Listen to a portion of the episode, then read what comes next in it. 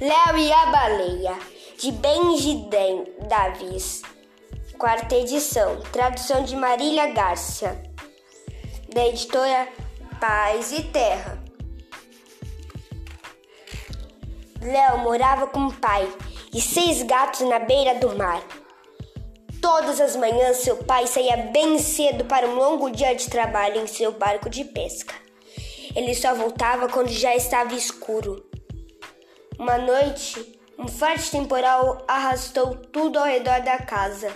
Na manhã seguinte, Léo saiu para ver o que tinha acontecido lá fora. Andando pela praia, ele avistou algo diferente.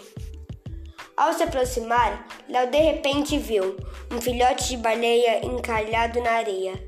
Léo não sabia o que fazer. Ele lembrou que as baleias não gostam de ficar muito tempo fora da água. Tenho que agir depressa, pensou. Léo queria que a baleia se sentisse em casa. Ele contou algumas histórias sobre a vida na ilha. A baleia sabia ouvir muito bem. A noite foi chegando e logo escureceu. Léo estava com medo de seu pai ficar bravo com uma baleia na banheira.